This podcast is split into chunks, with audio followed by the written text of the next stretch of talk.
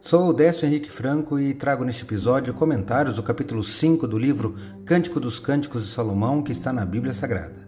Este podcast segue o projeto Revivados por Sua Palavra, da leitura diária de um capítulo da Palavra de Deus. Me acompanhe aqui, onde iremos ler toda a Bíblia. O livro Cântico dos Cânticos, ou Cânticos de Salomão, ou Cantares, é o mais sublime dos 1005 Cânticos de Salomão que são informados na Bíblia e foi escrito possivelmente na juventude de Salomão.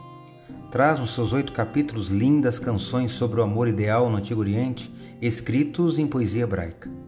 Toda a canção é uma história de amor entre Salomão e uma jovem camponesa do norte da Palestina, Sulamita, com quem o rei se casou por amor.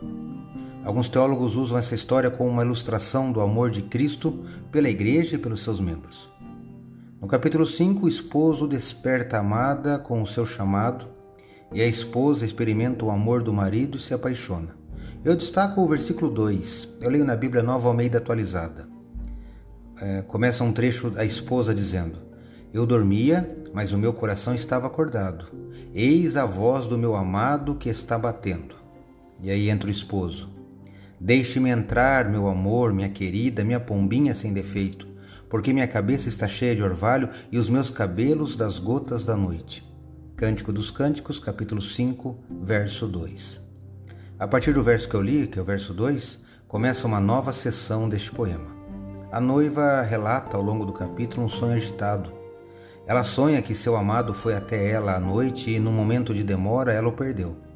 Algo similar ao sonho já tinha sido narrado anteriormente, mas aqui no capítulo 5, a ênfase é colocada na angústia e no outro sonho, que era o capítulo 3, no feliz desenlace.